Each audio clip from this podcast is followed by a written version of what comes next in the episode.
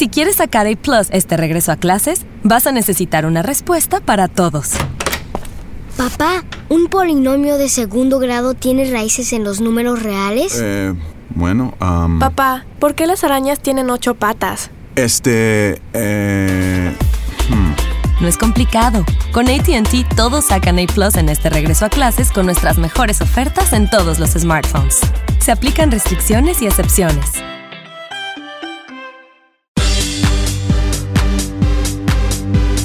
Un medium tiene el don, porque es un don, no, no te haces medium porque tú quieras iniciarte y demás. Pero él lo que te quiere decir es que él está en un lugar mejor y que él te puede ayudar más, mucho más desde allá. Que tu mamá te quiere decir que está muy orgullosa de ti. Me parecen palabras muy bonitas y claro que nos llegan al corazón a todos, pero la explicación desde la tanatología es que tu cerebro te trae esas imágenes para que tú no, no sientas el que mueres solo. Mi mamá estuvo enferma mucho tiempo y yo presencié su partida. Qué bueno que están con nosotros. Vamos a hablar de un tema importantísimo. Estoy segura que aquí todos se han preguntado qué hay después de la muerte. O cuando alguien que quieres ya no está más aquí. ¿Será posible volver a comunicarnos con ellos? Esa es muy buena pregunta. Y también si siguen en esta dimensión o se fueron a un lugar mucho mejor. Y si pudiéramos contactarlos, ¿realmente querríamos hacerlo? ¿O ellos quisieran que los contactáramos? Tendremos como invitados a Maritere, que es una medium muy reconocida. Y a Gaby Pérez Islas, tanatóloga, para, aquí, para que aquí se arme el debate y nos dé cada una de ellas su visión. ¿Les parece? ¿Comenzamos? ¡Comenzamos!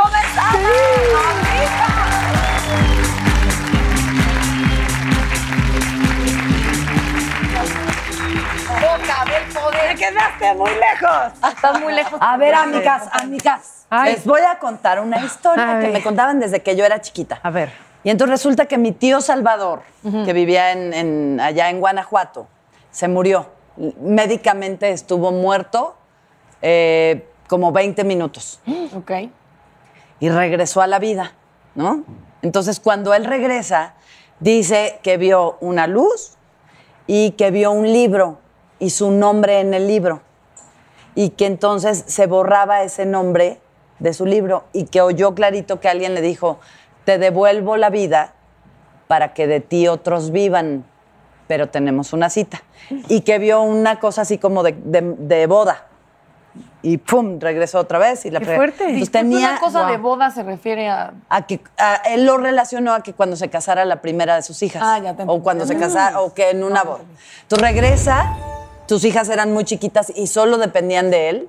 Eh, La mamá no, no sabía hacer muchas cosas. Entonces regresa, las cría, eh, vive, todo el mundo así de, ay, tu tío que es el revivido y él no sé qué. Y el día que se casó, la última, no la primera, él creía que era la primera, la última de sus hijas, ¿Murió? ese mismo día se murió. No me ¿El día de la boda? ¿Antes o El día de la boda. No, el día pues, de la boda. Pero ya no llegó a la boda. Ya. Ya El día, entonces se consumó el matrimonio. No, ya, perdón. No, o sea, sí se consumó el matrimonio y todo, pero, pero él ya no llegó a la boda. De aquí, ¿quién cree que hay algo después de la muerte y quién no? ¿Y en qué- Obvio sí, no. O sea, la vida no, no, no puede ser No como se que ya, ya, ya está, ya te moriste, ya va y nunca, hasta nunca. No, pues no, no hay forma. Hay una frase que me fascina que dice, el hombre promedio no sabe qué hacer con su vida y sin embargo espera una en la que dure eternamente. Pues sí, pero ¿y, cua- o sea, ¿y quién te garantiza? Sí, yo, yo cada, o sea, cada día creo menos que existe Cielo y infierno. un, mundo más allá. Yo creo que aquí ya se acaba todo. ¿Y termina todo? ¿En serio? Yo creo. Pero sí. es muy fuerte creerlo así. Te lo, te lo digo porque a mí me pasa, o sea, como Ojalá que, que sí. elijo para darme calma, elijo creer que sí hay algo después y, y elijo ver señales, ¿sabes? Ajá. Pero la verdad es que cuando, cuando me pongo eh, racional, digo, no, caramba, esto es lo que hay y disfrútalo y abrazo a la hora, o sea, más bien a eso tiendo. y es muy fuerte. Sí. Les Está bien. Ay- contar algo muy fuerte. A ver, puedes. Eh, cuando falleció mi mamá, mi hermana era eh, completamente esa idea de, de que todo termina el día que mueres y no hay nada más. Y a mí de niña me angustiaba terriblemente porque yo le decía, no, o sea, si yo lo único que me daría alegría de, de morir sería Volver volver, a a, verte. Entonces, me, genera, me- generaba mucha angustia y justo en ese tiempo que falleció mi mamá tuve muchos episodios de sonambulismo muchos y, y viéndolo ahora creo que es bastante normal cuando adolescentes pierden, tienen una pérdida muy fuerte. Entonces mi hermana, literal, falleció mi mamá y yo le decía, ¿piensas lo mismo? O sea, ¿realmente crees que tu historia con mamá fue lo que viviste y ya no va a haber nada más? Y mi hermana decía, sí, estoy convencida y cualquier otra idea me parece absurdo y me parece un cuento de hadas que nos contamos para sentirnos mejor. Y en una noche de sonambulismo, yo no me acuerdo absolutamente nada, ella dice que yo le hablé como si yo fuera mamá y le decía, Ay, voy a llorar. es real. Y Yo no me acuerdo absolutamente de nada y si alguien me dijera, pensaría que son una bola de, de historias y patrañas. Pero ella me dijo, tú estabas sonámbula y nada más me, me decías como, ten fe, las cosas van más allá de lo que Ay, la De lo que tú razón... puedes- Ajá. Mm. Y entonces yo... no, es que además yo no me acuerdo. Entonces yo desperté y mi hermana eh, eh, es, la es muy racional y es como muy lógica y me dijo, es que pasó algo que, o sea, me marcó y, y me contó eso. Me dijo, tú dormida me hablaste y yo sentí que eras mamá y me estabas diciendo que tuviera fe y que las cosas no tienen que ser lógicas ni racionales, que la, la vida tiene como un orden diferente. Y, este, y me, me impresionó mucho viniendo de mi hermana y creo que a partir de Claro. ahí, ella, que es muy racional, en cosas muy pragmáticas, Le- les le dio un cambio como de, como de considerar que existe este otro lado. No, no, no sabemos exactamente hacia dónde, pero me dijo yo sentí la presencia y sentí que había un mensaje ahí para mí directo. Yo pienso que sí lo había. No sé. Es muy fuerte. Es que también son muchas coincidencias. Hay, hay un libro que se llama He visto la luz, que nunca he leído, la verdad, pero me lo regaló mi papá para decirme que, que con ese libro yo iba a creer que mi mamá va a regresar algún día, o sea, que nos vamos a volver a ver algún día. Espero que sí, pero para que no se me rompa el corazón, digo, ay, no, pues igual y no. Yo creo que sí, yo, yo sí creo en la reencarnación. De hecho. Ah, ¿en la eh, reencarnación? en la reencarnación. Eh, más allá del irte al cielo o al, al infierno, te voy a decir por qué. Eh, he, he ido a mi terapia de Teta Healing, que les he platicado, Sí. que es el, el romper con creencias y todo. Justo ayer fui a mi terapia y me dice eh, mi, esta chava, ajá, me dice, es que Jackie, si tú no aprendes la lección, va- tú estás en esta vida para aprender muchas lecciones, pero hay, una- hay unos que son más fuertes que otras. Si tú no aprendes la lección en esta vida, vas a regresar y va a ser más fuerte y cada vez más fuerte, cada vez más fuerte, hasta que entiendas la lección, hasta que aprendas. Entonces me dice, si no te pones las pilas ahorita y aceptas las cosas como son, como están llegando y aprendes de lo que te está diciendo la vida, entonces vas a volver a venir a este mundo y, va- y vas a volver y vas a y no, y no vas a aprender las cosas hasta que te venga un trancazo que te haga aprender. Ok. Muy Fíjate, interesante. yo, con todo y que hablo de toda esta eh, razón que le pongo a las cosas, la verdad es que razonar tanto cansa, pesa y duele. Sí. Y, y en cambio ponerle eso, o sea, permitirte sentir simplemente fe y, y abrazar cosas, aunque no las puedas explicar y aunque no hagan sentido racionalmente, sí es muy sanador. Yo, por ejemplo, mis abuelas, que fueron mi adoración cuando vivían, lo siguen siendo ahora muertas y les pido consejo. Ah, yo también Les pido muchísimo, a mis abuelas también. Ay, qué Ay, Mucho, sí. sí. Y te contestan lindo, yo ¿no? siento que sí, de verdad. que- Ah. O sea, ni siquiera me, ni en una señal, yo nada más siento y digo, ok, por aquí. Hmm. Y qui- quisiera decir una cosa sin sonar despectiva o, pero yo sí siento, sin saber si existe la reencarnación, sin saber qué hay más allá, pero sí siento que hay seres humanos que son distintos a otros. Como que hay personas con las que hablas y platicas que me parecen que son más avanzados, incluso claro, niños, ¿no? claro. Que dices, este niño piensa más allá o tiene otra mirada, otra profundidad. Alma vieja. Y, y pienso que es un alma vieja, exacto, que, o que ya estuvo aquí varias veces y que ya aprendió varias lecciones. Y hay personas, sin ser despectiva, que son más básicas, ¿no? Y que tal vez no tienen esa profundidad. Y eso es lo único que me hace pensar que sí hay un regreso y que sí hay un claro. aprendimiento. Yo creo que yo soy un alma vieja. Ah, Y sí. solo por verme las manos. Yo tengo las manos y las tengo súper Marcadas. marcadas y Pues ponte arrugadas. y cremita, mija. No, te juro, aunque me ponga crema, yo me veo y no sé por qué, es algo que... Pues yo no siento que yo soy alma vieja, cero. De verdad. Tú eres tu prim- primera vuelta. O sea, no sé si primera, pero sí, no, vieja, no. O sea, veo gente como mi hermana y pienso que es un alma vieja, porque definitivamente, o sea, cuando yo era chiquita también le decía a mi papá, es que hay gente, me, me angustiaba mucho, hay gente mala y asesinos y cuál es la lógica de todo, viniendo de una madre filósofa que todo el tiempo estaba hablando de temas existenciales y me generaban mucho conflicto y mi papá me decía, "Ah, no hay gente buena y mala, hay gente con distintos niveles de conciencia. Entonces eso te lleva directa, o sea, ahora lo pienso, solo- eso solo puede ir a que hay un regreso del alma. Sí, necesariamente. O sea, necesariamente tienes que, que aprender con la experiencia o puedes ¿Cómo expandes la conciencia? O si no sería un experimento esto de qué? Claro. Bueno, y entonces, ¿por qué hemos destruido tanto la Tierra? O sea, si hemos ido y regresado, pues no tendríamos ya un poquito más Claro. de conciencia con lo que estamos No, haciendo. porque el experimento sería, o sea, el experimento es aprender, no es hacerlo bien. Es como, ¿no? El, el experimento es equivocarte. ¿Y qué pasa con esas almas cuando se desprenden del cuerpo? Porque no sé si les ha tocado ver, a mí sí me tocó ver a, a una mujer muy querida este, en el momento en que perdió su vida. No estaba en una cama de hospital, no estaba agonizando, estaba acostada y dormida. Y yo entré y estaba arreglando unas cosas y estaba ahí y de repente volteé y ya no estaba y era de verdad, o sea, para mí fue impactante porque estaba, ¿no? Y dos segundos después era como un hueco, como un cuerpo hueco. Fue mi primera y única experiencia y Con fue la- fuertísimo porque dije, de estar allá no estar, ¿no? O sea, en un segundo, ¿qué pasa con esas almas? ¿A dónde se van? Y con esa energía, ¿no? Sí. También. Eh, Tiene que haber un, o sea, perdón, no. No puede ser que se el cuerpo se apague, el alma se apague ya. O sea, no, no. O sea, no. Yo, yo sí tengo mucha fe, yo sí tengo mucha esperanza de que, que vas a algún lugar mejor, que, o sea, sí tiene que haber algo más allá. Y está el tema de los 21 gramos. Claro. Claro. Que no, que es la, Wow. la eterna discusión de los 21 Qué gramos bárbaro, de, cierto. de es real que hay algo que no es físico, pero que está en la materia viva, que son 21 gramos que desaparecen cuando en peso real. Eso existe. Eso, eso, o sea, para personas que, que buscan explicación, yo digo, hay un dato ahí físico, pero metafísico de, Claro. de la muerte. Y además, ahorita que lo dijiste, ay, no sé si, no sé, lo voy a compartir. Yo mi mamá estuvo enferma mucho tiempo y yo, yo em,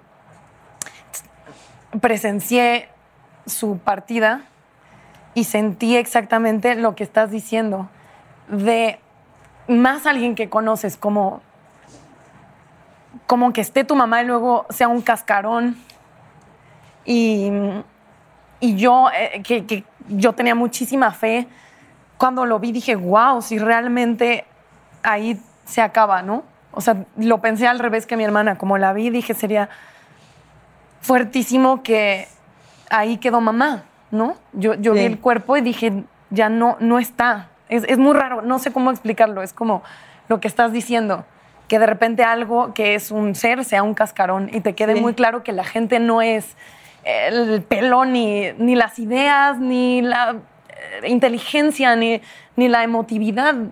Como que la gente sea en esos 21 gramos de espíritu.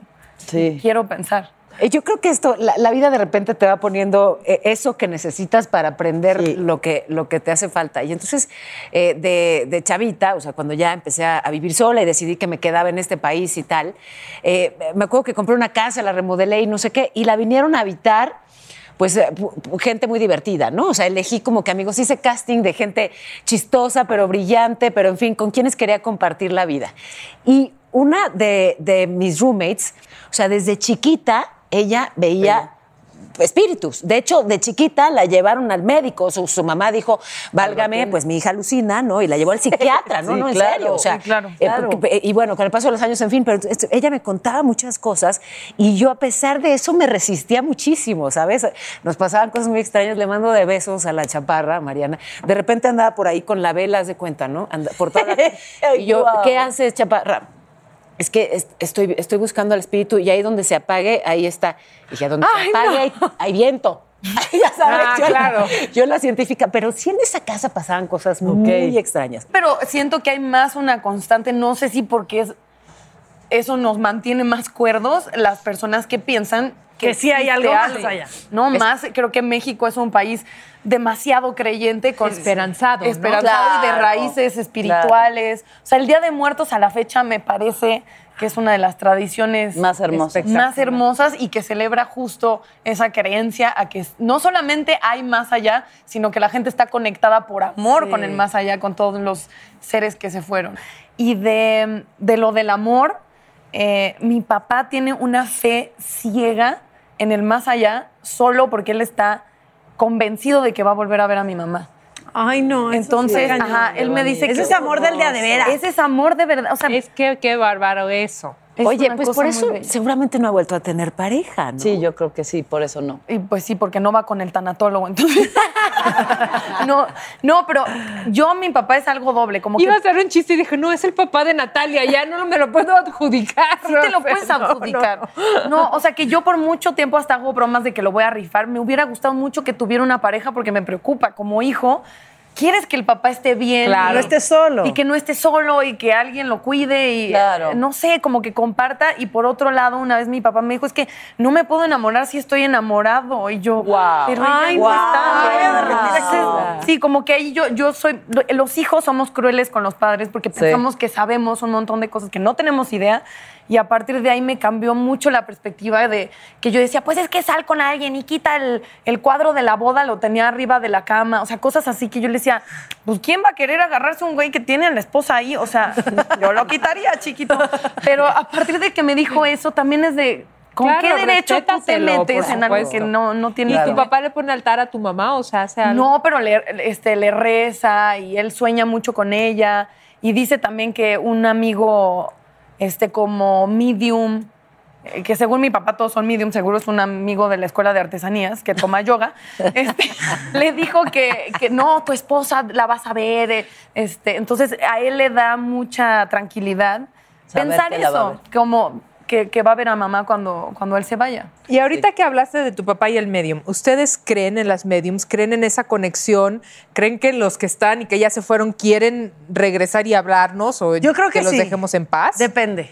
A mí me provoca una curiosidad A mí también, Bruta. enorme, enorme. Y vamos a tener algún Ay, sí, invitada. qué Ay, ¿no? sí, una tanatóloga Ay, y una medium. y O una sea que va a estar buena la cosa. Sí, sí. ¿No? sí. Pues ya que ocurra, ¿no? Vamos a un corte y regresamos. Me urge. ¿Cierto? Me Un medium tiene el don, porque es un don, no, no te haces medium porque tú quieras iniciarte y demás. Y el primer lugar a donde nosotros llegamos al morir es a nuestro jardín celestial. Que tu mamá te quiere decir que está muy orgullosa de ti. Pues tienes que tener ese don o esa experiencia. Yo soy muy escéptica al respecto. No hemos vivido una sola vida y eso te lo puedo comprobar en muchos casos que he tenido experiencias de gente que viene con un dolor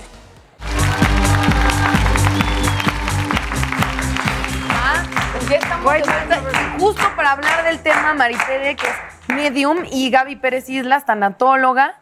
De verdad, muchísimas gracias por Gracias, estar aquí. Un gracias. tema que no nos damos abasto. Así que, bienvenidas. Muchas, muchas gracias. Y en cuanto a tanatología, yo no sabes cómo me arrepentí muchos años después de no haber ido eh, en el proceso en el que tuve una mamá tan enferma y después eh, creo que hubiera sido de, de mucha ayuda. No hay manera fácil de vivirlo, ¿no? de ninguna manera, pero acompañar a alguien en el proceso lo hace más llevadero. Sobre todo, pones la mesa para lo que después va a ser un duelo sano. Y no que después te digan, te hubiera servido esto, esto Claro. hubiera s- estado bien. Entonces, sí ayuda, pero nunca es tarde para revisar cómo están nuestros duelos. Y a lo mejor para la gente que no sabe qué hace un tanatólogo, Bueno, un tanatólogo trabaja con pérdidas. Y pérdida es todo lo que yo tenía y ya no tengo, pero también todo lo que yo deseaba y nunca obtuve. Entonces tenemos un campo de acción grande. Si una persona deseaba ser madre y nunca lo fue, eso también es una pérdida. O ser un jugador profesional en, en algún deporte y no lo logra, eso también es una pérdida. O sea, un divorcio también es una pérdida. Muy dolorosa, muy dolorosa, porque al menos en la viudez te queda el consuelo de que él no se Ya. quería ir, por ejemplo, ¿no? Pero en la separación salen muchas emociones ahí en el camino. Eh, eh, Y en contraste, Maritere, ¿tú cómo describirías tu actividad? Eres eh, psíquica y medium. ¿Eso qué significa? Mira, un medium es un intérprete entre el mundo espiritual y el mundo terrenal. Un medium tiene el don, porque es un don, no, no te haces medium porque tú quieras iniciarte y demás.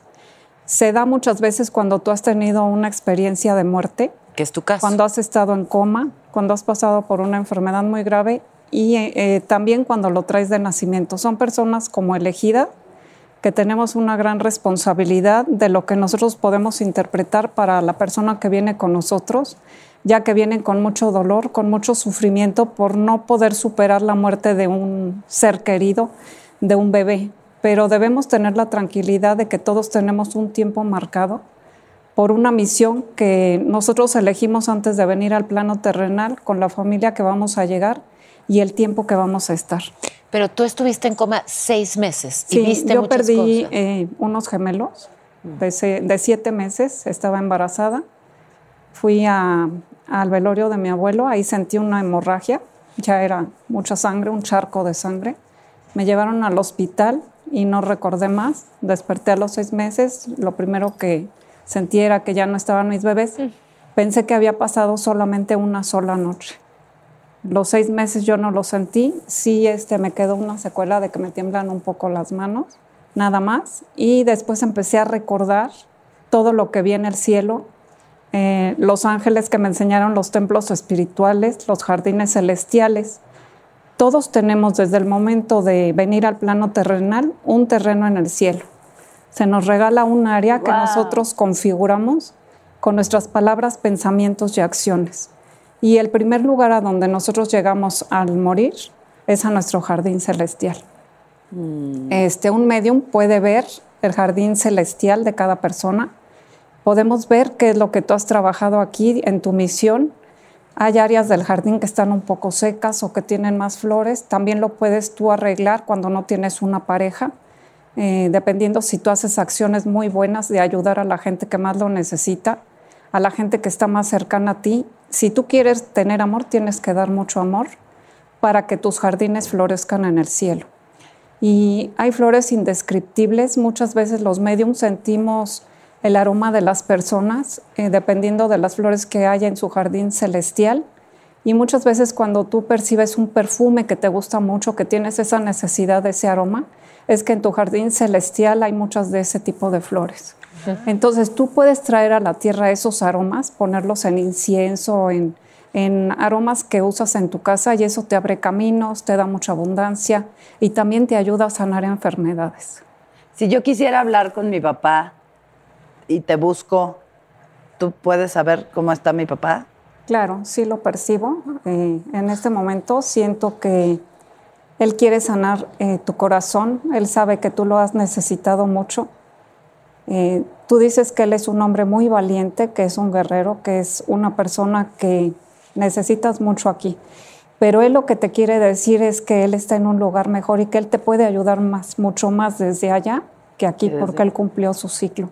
Y que tú debes haber notado desde que Él se fue que a ti se te han abierto mucho más caminos y te sientes más segura, que has pasado por algún peligro de muerte y que Él te tendió la mano y te sacó de ese lugar en donde tú pensaste que no ibas a sobrevivir. Él está siempre contigo. Qué bonito, gracias. Igual a, a Natalia percibo que, que tu mamá te quiere decir que está muy orgullosa de ti, que cuando tú naciste, ella nunca pensó que ibas a llegar hasta donde estás, que dice que has sido muy valiente para superar muchos miedos, muchas angustias, mucha soledad, y dice que en el cielo ella tiene una corona de flores muy hermosa con una joya que es como un diamante que eres tú y que ese diamante deslumbra porque tienes una misión muy importante aquí en la tierra, que si tuviera que volver a escoger una hija, te escogería a ti, que tienes que seguir adelante con esa fuerza, con ese don que ha salido de ti para inspirar a muchas personas aquí como tú en el plano terrenal. Muchas gracias.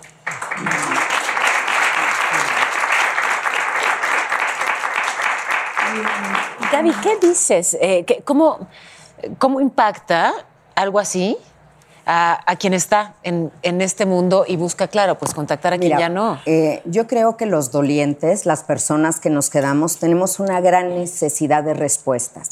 Nos quedamos con muchas preguntas, con mucho por decir, mucho en el tintero. Pero finalmente, desde la tanatología, que es una disciplina de acompañamiento, no es una ciencia, hablamos desde la experiencia de otros dolientes que te dicen que puedes salir adelante. Eh, me parecen palabras muy bonitas y claro que nos llegan al corazón a todos porque es lo que pudiéramos o quisiéramos escuchar. Pero no encuentro, y lo digo con infinito respeto, pero no encuentro la diferencia entre que yo le dijera a Natalia, yo creo que tu mamá diría estas cosas, todo conociéndola ella y la niña extraordinaria que es, a decir que ella me lo dice.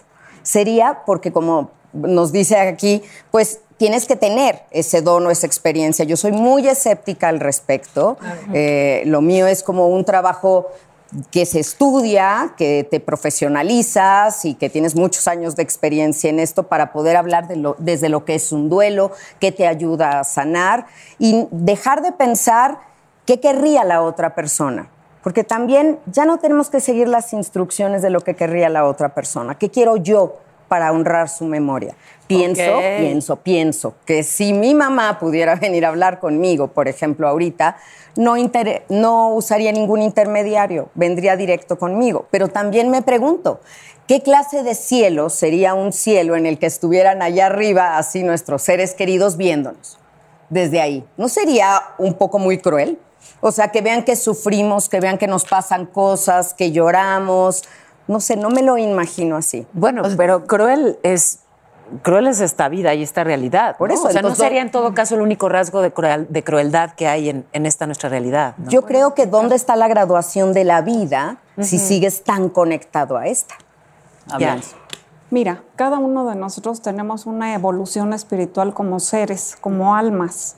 No hemos vivido una sola vida y eso te lo puedo comprobar en muchos casos que he tenido experiencias de gente que viene con un dolor. Hago una regresión a una vida pasada, veo de qué murió esa persona y la persona sale sin dolor. Hay muchas personas que nacen con cicatrices o con marcas en el cuerpo. Un psíquico o un medium tenemos el don para ver qué sucedió en esa vida pasada y poder sanar ese dolor por medio de- del don que se nos dio, ¿verdad? Eh, sé que hay mucha gente escéptica, no estamos para decir que todo el mundo tenga que creer. Yo solamente atiendo a la gente que llega a mí con mucho amor, le doy el mensaje del ser que falleció. Muchas personas que ni siquiera conozco, que me hablan de cualquier lugar del mundo, que vienen hasta acá a verme y vienen para que yo les diga algo por medio de un objeto, por medio de una fotografía y no conozco a las personas. Sí. Pero hablando de preparación, nada más un poquito, porque un tanatólogo tiene 12 años de carrera, no, no sé, lo que te- un, un medium, ¿cómo se prepara? ¿Quién, quién lo guía? ¿Quién le dice? Por, Eh, por si medio de también la tienes oración. preparación. Yo he rezado muchísimo, eh, también estoy metida en la cábala, Mm. hablo hebreo, hablo cinco idiomas. Y aparte de eso, pues también he ido al Tíbet, he tenido muchas iniciaciones espirituales y después de que tú repites muchas oraciones, muchos mantras, tu aura va creciendo, se va haciendo una gran energía y tú atraes ángeles de luz. Aparte de que cada uno de nosotros, independientemente de la persona que sea, tiene un cordón espiritual y los ángeles que la guían son los que se comunican contigo misma personalmente y con los mediums o psíquicos que podemos hablar con ellos. Muchas veces cuando una persona está eh, sumergida en un gran dolor, como que se nubla su aura, como que se vuelve oscura y ese cordón espiritual no está tan claro para poder contactar con ellos. Entonces hay que salir de ese dolor, de ese sufrimiento y nosotros lo que hacemos es aliviar, aliviar un poco, eh, ayudarlo a que traiga la luz que necesita su alma, su corazón, que vive aquí en el corazón. Ahí está la cámara secreta donde vive el espíritu de la persona desde el momento de nacer. Por eso es que ahí sentimos angustia, sentimos dolor como una esponja que absorbe ahí una sensación rara, como de un presentimiento. Eso quiere decir que tu alma está triste, está enferma. Yo creo que espiritualmente es muy, es muy bello conectar y también creo que parte de perder una persona es tienes que conectar con ella y también después creo que tienes que soltarla. Claro. O sea, un poco creo que ahí entra eh, el trabajo de tanatología, sí es que es un plano en el que están conectados por amor, pero ya, pero ya no está. Así creo que llega el punto de hacerse responsable. O sea, yo me enojé mucho con mi mamá, tuve que conectar con ella y conectar con este lado espiritual y después también decir, ok, sí necesito terapia y sí necesito entender que yo siempre espero que ella esté orgullosa de mí, pero hoy por hoy de verdad trabajo todos los días para yo estar orgullosa de mí y por si cualquier cosa decir, me, me lo debo, ¿me entiendes? Eh, Mucho tiempo en mi vida fue como, ojalá mi mamá estuviera orgullosa de mí, lo pensaba de mi abuela desde otro lado hasta medio rencoroso. Y hoy por hoy creo que lo que más me ha ayudado es hacerme responsable de decir, es por mí, es por mí, es por la mujer que yo soy y quiero ser, y, y con eso honrarla, ¿me entiendes? Eh, Siento que está eh, unido lo espiritual, pero que sí llegue el punto que tenemos que tomar terapia y, y lo- el toro por los cuernos y decir, ok, esta pérdida, ¿cómo la voy a manejar y a dónde me va a llevar? Es lo que a mí me ha funcionado. Pero se dan cuenta cómo son, digamos, posturas tan contrastantes. Claro. Porque por un lado, el planteamiento desde la tanatología es sanar soltando. y, y en este caso sería Contactando. recontactar, comunicar, eh, mantener aquí. Son, son posturas bi- bien distintas, irreconciliables o se encuentran en algún punto. Vamos a platicar de eso. Eh, luego del corte esto se va a poner todavía mejor. se va a poner buenísimo. Venga. ¡Está pasando! Tú le vas a decir a un doliente que su ser querido, por haber muerto de manera repentina o violenta, no está en paz, lo acabas, ¿eh? Desde el punto eh, tanatológico, ¿crees que hay alguna riqueza que la pérdida genera en las personas? Totalmente. En la pérdida todo. Porque lo principal que nosotros necesitamos como almas para poder trascender y cruzar a la luz es perdonar. Es un cierre, cerrar un ciclo.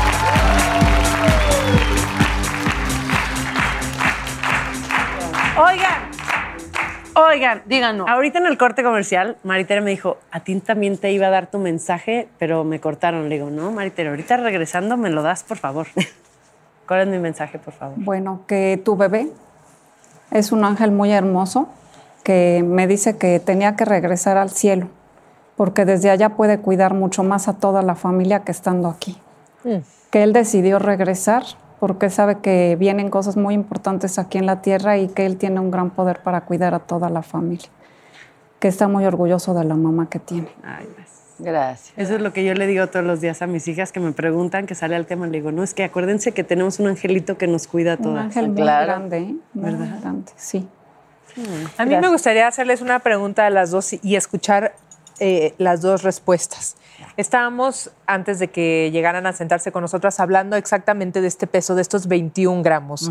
Y Natalia y yo co- co- compartíamos esta experiencia de haber estado en una habitación con una persona en el momento en que perdió la vida y cómo sentir cómo primero era un cuerpo con un alma, ¿no? un humano, una persona presente, y de un segundo a otro se volvía como realmente un traje, un... un- Una envoltura. Exacto. Lo dices bien. Y, y es realmente, es, no sé si ni siquiera es un segundo, es un instante. Entonces, ¿qué es lo que pasa? ¿A dónde se fue y cómo ya no está? Bueno, desde la tanatología yo te diría, sabemos que el ser humano es cuerpo, mente y espíritu, ¿no? Espíritu, alma, esencia, como lo quieran llamar. Cuando el cuerpo está muy enfermo o la mente está muy enferma ya, el espíritu no puede seguir habitando ese cuerpo, pero el espíritu no se va a destruir. O sea, somos seres espirituales viviendo una experiencia terrenal aquí.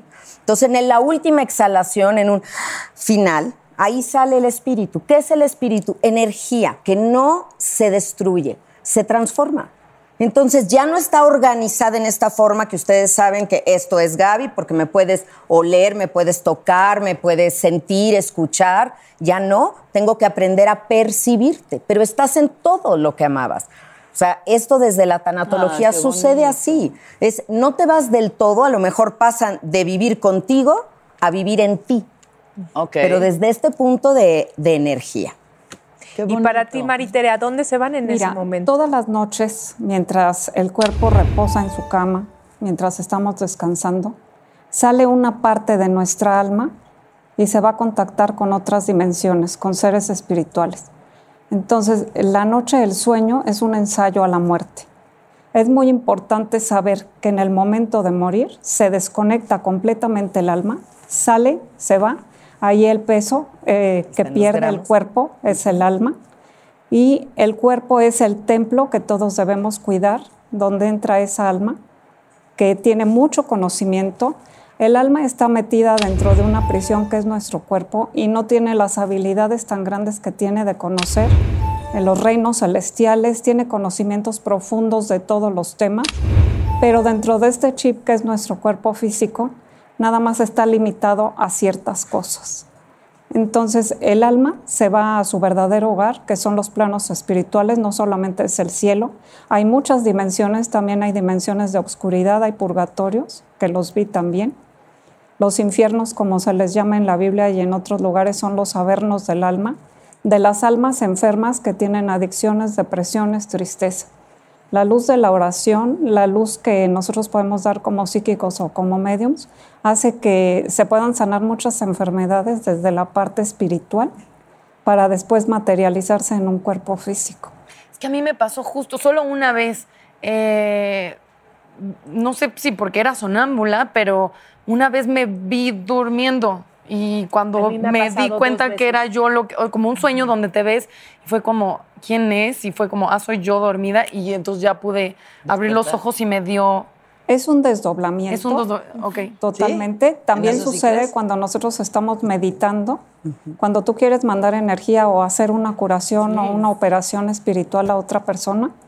Sucede muchas veces que te ven junto a la cama del enfermo o te pueden ver en otro lugar o en otro país. Porque el espíritu puede estar, es libre, puede estar en cualquier lugar. Es lo que llaman viaje astral. Es un viaje astral, también es un desdoblamiento y no es magia, es una habilidad que tiene el alma para poder estar en cualquier momento, en cualquier lugar. También sucede cuando tenemos un familiar en otro país y fallece. Es posible que tú lo veas aquí. He tenido también muchos casos y experiencias Ok. así, que ven a la familia antes de que haya fallecido. También alguien que fue al asilo a ver a su papá y le dijeron que estaba en la capilla fue a verlo a la capilla y le dijo, no, no, hijo, espérame, tengo que ir a mi habitación porque ahí está mi hermano. No es que tu hermano falleció hace mucho, papá, espérate aquí. Fue a la habitación el papá y cuando lo fueron a buscar estaba en la cama muerto. Entonces ellos ven muchas veces cuando vienen familiares fallecidos a buscarlos Por ellos. y también muchas personas que están muy enfermas hablan de que a los pies de la cama o en ese día vinieron a visitar los familiares que ya no se encuentran. A ver, aquí. eso es algo que como tanatóloga pasa muy seguido. ¿Sí es que cierto? te lo dicen, claro. Pero la explicación desde la tanatología es que tu cerebro te trae esas imágenes para que tú no, no sientas el que mueres solo. Tú los vuelves a ver, porque técnicamente no podrían venir si ya no tienen el cuerpo Claro, que tenían para esta experiencia. Ya no lo tienen, ya sabemos qué pasó con ese cuerpo. Pero tu cerebro los trae. Y a mí sí me ha pasado ir a ver a un paciente y que me diga, "Ay, se acaba de ir mi mamá ahorita, ¿no te la encontraste? Ahí estaba. O con una chiquita, una niña Down, que los niños Down no mienten, No. y me dijo, o sea, de repente estábamos hablando y se queda viendo para el otro lado y le digo, ¿qué pasó? Me dice, es que ahí está mi abuelito. Le digo, aquí está. Ah, Yo hasta volteé porque sé que, que los niños son de verdad Sí, muy claro. auténticos. Le digo, ¿y para qué viene? Nada más para decirme que aquí está. Entonces, de que ella lo ve, lo ve. Eso es un hecho, de que las personas lo ven. Pero a lo mejor es tu cerebro que lo proyecta. Hay tantos niveles de conciencia y tantas capacidades que aquí no podemos desarrollar. Ahora, el punto de coincidencia que decíamos es que bonito todo lo que les has dicho, has dicho mensajes de luz, de amor. Lo malo es cuando alguien va a consultar a una persona que puede ser, y estoy segura Tu que mamá nos te dirás odia. que también hay personas que en realidad no lo son, o sea, no tienen ningún don y pues lucran con el dolor de una persona y los dejan soportarlo. terrible. Y además Te yo te quería preguntar, Los tú eres la- los tanatólogos trabajan la pérdida. Sí. De repente yo, a lo mejor es un viaje personal, pienso que las pérdidas dan tesoros espirituales. Por supuesto. Eh, ¿Crees que, mm, no sé, que desde el punto eh, tanatológico, crees que hay alguna riqueza que la pérdida genera en las personas? Totalmente. Hay que perder para crecer. La vida está hecha así, no lo decidí yo, no se me enojen, pero en la ganancia, en el triunfo, hay muy poquito aprendizaje. En la pérdida, todo. Wow. Todo. Ahí es donde creces, ahí es donde demuestras Claro. de qué estás hecho, de ahí sale tu fortaleza, de ahí muestras el amor. Y muchas veces el amor es soltar y dejar ir a alguien, porque amar es querer el bien del otro, no el tuyo. Y ahí creces. como algún consejo eh, para soltar ¿Qué, qué, qué idea, pensamiento, mantra ayuda a entender que ese es el camino? Bueno, tú sueltas a alguien cuando tú sabes que esa persona va a estar bien. Tú no te vas de viaje si no sabes que las niñas van a estar bien cuidadas, porque no estás tranquila. Si tú sabes que estás dejando a alguien con Dios, el Dios en el que cada quien crea, ¿cómo puedes estar intranquilo? Ok. O sea, si yo te estoy diciendo a Dios, ¿qué significa? Te dejo a Dios. Entonces me quedo tranquila porque sé quién está cuidando a esa persona. Ahora yo tengo que voltear el reflector que tenía puesto hacia el otro, Hacia mí, Claro. para seguir viviendo. Oye, Gaby, ¿y hay una manera? ¿Cuál es la mejor manera para decir adiós? Ah, qué bonito. Yo creo que la mejor manera para decir adiós es de verdad con esperanza. Con esperanza de que la persona que se va, se va a un lugar mejor, a, a estar bien. No podemos rellenar a lo mejor con fantasía lo que no sabemos. Yo no sé cómo es ese otro, ese otro lugar. Cuando me lo preguntan, digo, no lo sé, pero sé que estás en la presencia de tu creador, en tu fuente original y estás bien, que te reencuentras con tus seres queridos. Entonces sabes que la persona que se fue va a estar bien, pero también tienes que tener esperanza que todo lo que ese maestro te enseñó lo aprendiste. Oye, y no necesitas la presencia física, perdón Jackie, de No. alguien para poner en práctica sus enseñanzas. Qué bonito. Oye, Gaby, ¿no te ha tocado personas con las que has trabajado que te digan, no, es que ya, o sea, tanto la persona que se va a ir como los familiares de que no, de que ya aquí se acabó? acabó. ¿Y qué palabras les dices para...? Un científico que su hijo murió en un accidente de coche, teníamos esta plática y él me dijo, no, es que mi hijo ya no existe, desapareció, lo cremaron ya, mi hijo no es. Y le digo, ok, ¿y el amor que sientes por él? Ese también sí, desapareció. es, tangible, ¿no? Ahí está. Acuérdate que los hijos no nada más salen de uno, pasan a través de nosotros, con el amor, con lo que nos enseñan. Y cuando él se dio cuenta que el amor ahí seguía, entonces ahí está el vínculo y la conexión. No necesito un holograma de alguien para poderme despedir, es dentro. Pero además es, eh, yo creo que eso es, es una encrucijada espiritual que la gente más atea del mundo cuando llega a un momento en el que realmente tienen un acercamiento con la muerte, entonces hay una fe y entonces, o sea, Una oración. ¿no? es como si lo espiritual te, te alcanza de alguna u otra manera. Entonces es muy fácil en el mundo material decir yo no creo. Y cuando estás cerca de una pérdida, hay algo. Quieres creer. Acuérdate de esa obra de la última sesión de Freud, ¿no? Porque él quería creer en ese momento final. Convénzame. Convénzame de todo lo que yo no he creído en vida y ahorita sí quiero, Quiero creer. Porque ¿dónde pruebas lo espiritual que eres? ¿En una boda, en una primera comunión, en un bautizo? No. Al final de la vida. Y si queremos que un espíritu se Ajá, vaya, ¿cómo eso le le iba a preguntar, que, porque ahí dicen que lo manden, ¡ay, chinga tu madre! y que les digan muchas groserías. ¿Es cierto? ¿qué? Te lo juro, los chocarreros se van solamente si les dices groserías, no les gustan. ¿Es ¿Los en serio? quiénes? Dicen que los chocarreros. espíritus chocarreros, los traviesos, los... Bueno, como medium te diría que primero tendría que saber qué es lo que quiere esa alma y de qué forma murió para ayudarle a encontrar el camino, para que se vaya a la luz, para que se vaya a descansar. ¿Y si te están molestando en tu casa? He ¿Te vas a poner a tenido casos de personas, hace unos días alguien que me llamó, que se enfermaron todos en su casa y llevan así años toda la familia enferma en Zacatecas y fue una llamada telefónica, le dije, ustedes están viviendo sobre un cementerio. Y me dijo que sí, que efectivamente toda el área donde está viviendo, que construyeron ahí muchísimas casas, fue un cementerio de la época de la revolución. Más que Ya, llevando ahí, a por ejemplo, hay algo que sí me hace muchísimo ruido como tanatóloga. Que ver. digan que la forma en que murió alguien depende. No ha encontrado la luz, no está en el otro lado. O sea, en un mundo tan violento como en el que vivimos hoy, tú le vas a decir a un doliente que su ser querido, por haber muerto de manera repentina o violenta, no está en paz, lo acabas, ¿eh? Es lo no acabas. es eso, o sea, más bien ahí lo enfocaríamos a ver qué es lo que dejó pendiente esa persona, con qué persona de la familia, porque muchas veces se van con una culpa. Entonces, como familiar, lo que les diría, hay que hacer un ritual de perdón. Tú en tu casa, como puedas, pon una foto de la persona, habla con él y dile, papá, te perdono. Papá, perdóname de todo lo que yo te ofendí, de todas las faltas de respeto. Porque lo principal que nosotros necesitamos como almas para poder trascender y cruzar a la luz es perdonar.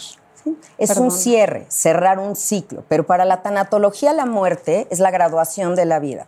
Entonces mueres y enseguida pasas a otro nivel y estás, ya estás bien. Hay que atender a los que nos quedamos aquí. Y queda una madre, un padre queda muy inquieto de pensar que no por el tipo de muerte que tuvo con los tipos de muerte que hoy por hoy tenemos. Yo algo que eh, eh, también me, me sirvió mucho en este proceso como de soltar lo de mi mamá, yo sentía mucho remordimiento que ella estaba muy enferma y mi hermana se preparó para despedirse y yo dormía al lado de mi hermana y vi a mi hermana escribir una carta y yo sabía que era para mi mamá y yo sabía, eh, como que yo decía, de- yo debería escribir una carta y no hice nada porque creo que al final me era muy chica y me ganó como decir chance la esperanza de decir se va a salvar o no me tengo que despedir era como es muy difícil porque cuando Claro, sabes que vas a despedir es soltar esa decisión Sí, de ella Como ya si no va a le estar dieras permiso de morir. Como si le dieras Uno permiso. no puede darle nunca Exacto. permiso a que se vaya. y, des- y tiempo después me sentía muy culpable de decir, tú viste que ella eh, se estaba terminando su ciclo aquí, lo viste, lo sabías, Y y, no no, te despediste. No tuviste literal la valentía de despedirte de tu mamá. Y entonces eh, me perseguía mucho, lo soñaba y me sirvió Pero escribirle. una niña. Era una niña. Una niña. Y le, pero le escribí un día que es muy doloroso porque eso es como enfrentarte con contigo de una manera muy rara y le escribí eso como no tuve el- la valentía, Ay, también tenía 15, de decirte adiós, pero ahora como te quiero decir que te amo y lo escribí y literal fue como... Y ahí se te quitó el sanador. coraje que le, que le tenías. ¿Por qué te enojas con tus muertos? Porque la muerte se vive como un abandono. Ok. Entonces, no ¿Por estás. qué me dejaste? No estás. ¿Por qué me dejaste? Teníamos planes. Y no estás y no me diste tiempo de acabar, de cerrar. Y luego entiendes que cada quien se va justo cuando se tiene que ir. Sí. Ni esperan a nadie para irse, Claro. ni nada. Es en el momento que tenía que ser, como tenía que ser. Es que el soltar también es el anti... Es, es como una lección de ego, siento. En mi caso yo decía, eras mi mamá, o sea, esa sensación de eras mi mamá en un momento muy... eh, de mucha necesidad de mamá, ¿no? A los Claro, 15. en la adolescencia. Y después, como que trabajando lo dices, como todo lo importante en la vida, no se trata de ti. Que alguien sea tu mamá o tu amiga, o, o sea, que tú estés vinculado afectivamente con alguien, no hace que su línea de vida esté relacionada a ti. Entonces, soltar ese ego de decir, es tu mamá, era tu mamá, y, ¿me entiendes? Estás Y muy cañón, te entiendo muy bien. ¿Cómo has crecido, mi niña? Pero de verdad, Ay, de verdad. Ay, no, Ay, bueno, te estoy oyendo y mira yo así, digo, wow. ¿En serio? ¿Pero en serio? ¿estaba muy mal antes o qué? No, eras brava, mi amor. No, pero me ayudó. La terapia ayuda Wow, mucho. Para mucho. gente que es muy escéptica, mi papá nunca ha querido tomar terapia y yo sí lo, lo recomiendo. Oye, terapia o libros también, Claro. porque a lo mejor no todo el mundo quiere o puede ir a una terapia. Claro. Tú tienes también los tuyos y hay que encontrar o el tanatólogo Sí. de buró o la ayuda espiritual que sea. Este de Convénceme de vivir es ¿De mi qué? obra Cuéntanos, por ¿Qué reciente. título? Es un libro sobre el sentido de la vida. Y yo creo que tener sentido en la vida nos quita el miedo, nos quita muchos miedos. Tenemos Claro. que vivir con más fe y con menos miedos. Eh, mis libros son mi experiencia de mi visita al cielo, de lo que yo vi en los planos espirituales en los seis meses que no estuve y he seguido contactando con mis ángeles. Hay universidades celestiales en donde en las noches nuestra alma va a traer las respuestas que necesitamos para resolver nuestros problemas aquí en el plano terrenal. Y lo que sí quiero decirles es que no tengan miedo a la muerte, que nos vamos a volver a encontrar con todas las personas que quisimos, que nuestra alma gemela también está destinada a nosotros, existe en algún lugar del mundo y que esa otra parte de nosotros, que es nuestra otra mitad, siempre nos va a reencontrar cuando regresamos al plano espiritual. Una pregunta ya la última como para cerrar, pero cuando te mueres, ¿a qué edad llegas al cielo? ¿En la edad que te hay moriste? edad, o no hay en- edad, o sea, tu alma se vuelve joven, se forma junto a ti No un cuerpo de ya feliz. Eh, tú Solo como, eres luz. como tú te elegiste físicamente para venir al plano terrenal, así te diseñaron los ángeles para venir al plano terrenal para la misión que tenías que hacer en esta vida presente. Y al salir de tu cuerpo te vuelves un cuerpo perfecto, pero de luz angelical, para poder cruzar. No hay edades, más o menos un una belleza como de unos 20, 25 años, tanto en hombres como en mujeres, sin cicatrices, sin enfermedades y con mucha sabiduría. Wow. Solo está pensando en cómo se va a ver en el más allá. Claro. ¿Es en serio lo que está pasando en este momento? ¿Qué te- Yo, yo todavía estoy resolviendo el más acá y ella ya está planeando el más allá. Es Oigan, lo que te digo de mi ropa, de este, el más allá es el programa y mi ropa es el más acá, porque qué minifalda de verdad. Eh, Ay, ¿cómo sigue qué viniendo más así, acá. Natalia? Oigan, No, muchísimas gracias. Gracias. los quisiera dejar por haber estado con nosotros esta noche. Los quisiera dejar con una frase antes de irnos que me parece hermosa, que dice, la muerte no existe. La gente solo muere cuando se le olvida. Si me recuerdas, siempre estaré ahí. Y es de Isabel Allende. Qué bonita frase.